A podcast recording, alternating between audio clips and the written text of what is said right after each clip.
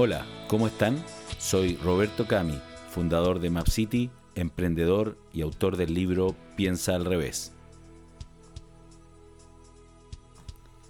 ¿Qué harías si ves a tu hijo pequeño corriendo y a punto de caerse sobre el cemento mientras intenta aprender a caminar?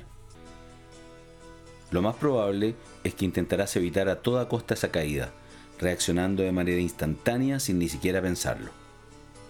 Es lo que haría cualquier padre, la totalidad de tus emociones, de tu cuerpo y de tu mente están enfocados ahora únicamente y exclusivamente en el niño y el inminente peligro al que está expuesto.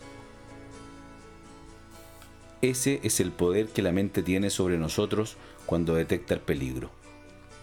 El ser humano posee un instinto de supervivencia dominado por un sentido de alerta permanente.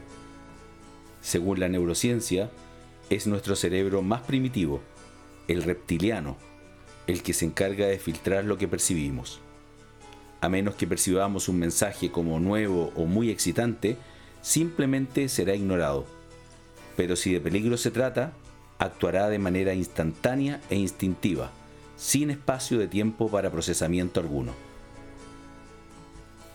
Uno de los mayores desafíos que tienen los emprendedores al dirigir una empresa, y sobre todo cuando ésta comienza a crecer, es dejar de actuar como un padre aprensivo con sus colaboradores. Apaciguar el impulso natural de proteger frente al peligro es ir en cierto sentido contra la propia naturaleza humana. Sí, porque al ver a un miembro del equipo entrampado en algún desafío, la primera reacción natural será ayudarlo, cayendo en el riesgo de la subvención permanente.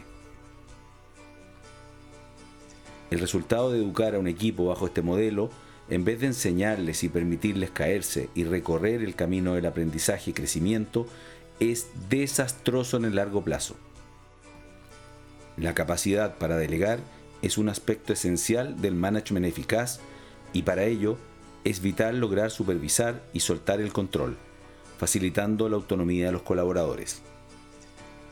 Esto funcionará únicamente si durante el proceso toda la información y los objetivos son compartidos con nuestros subordinados de manera clara y muy precisa, de tal forma que ellos sepan qué deben hacer, qué no deben hacer y qué se espera como resultado de su trabajo. Cuando dejas que tu equipo se desarrolle con los costos que puede tener en el corto plazo, estarás permitiendo que tu equipo sea más fuerte, más autónomo, más innovador y más productivo. Yo viví la situación contraria y tengo que decirles que fue muy frustrante. Y por eso Hoy día soy tan enfático en decirte que cada vez que apoyé a mi equipo, interviniendo con la intención de evitar que se equivocara, obtuve lo siguiente. Un equipo de personas que se acostumbró a ser subsidiado, gerentes altamente capaces que no desarrollaron plenamente sus capacidades y personas con temor a actuar, por miedo a equivocarse. El gran problema es que esos buenos gerentes se frustran y se van, sin antes descargar su natural malestar. Como verás, al subsidiar y cuidar a tu equipo, incentivas a que los mejores, los más osados e innovadores se vayan donde puedan caerse y seguir jugando. Asimismo, promoverás que los menos competentes se mantengan en este espacio seguro en el que están, bajo el cuidado de un líder protector. Pero aún mucho más grave, te pone a ti, sí, a ti como el problema al convertirte en el limitante del crecimiento y la productividad de tu propia empresa. Uno de los ingredientes principales para lograr liderar a tu equipo de manera efectiva es construir confianza organizacional, relaciones que permitan que tus colaboradores tengan una comunicación honesta y efectiva entre ellos, sin rodeos.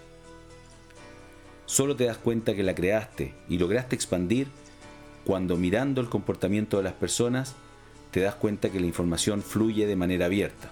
Si toleran los errores como una forma de aprendizaje, si se comparte el crédito de los éxitos de cada uno y se ejerce la responsabilidad individual. Estoy seguro que a estas alturas debes estar preguntándote cómo puede entonces un líder dar luz verde a eventuales errores sin hacer peligrar su empresa. Amy Reese Anderson, colaborador de Forbes, nos dice que El primer paso es determinar las áreas de la empresa donde un error podría tener lugar sin causar demasiado daño. Ciertas áreas, como aquellas estrechamente relacionadas con los clientes de la empresa y por ende con la confianza depositada por ellos en la misma, deberían ser supervisadas. No obstante, otras áreas podrían dar mayores libertades a sus colaboradores para experimentar con nuevas y mejores formas de hacer las cosas.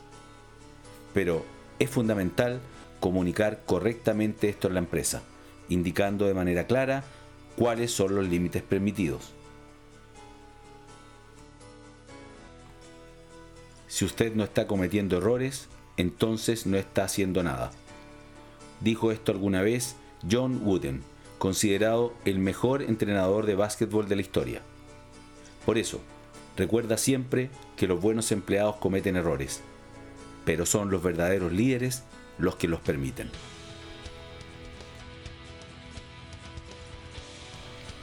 Espero que estos últimos mensajes hayan quedado grabados en tu mente.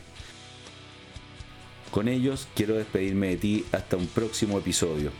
Nos vemos próximamente, pero recuerda que siempre puedes acceder a mi sitio web robertocami.com, donde encontrarás todos los episodios de mi podcast y muchos otros artículos de interés. Hasta la próxima.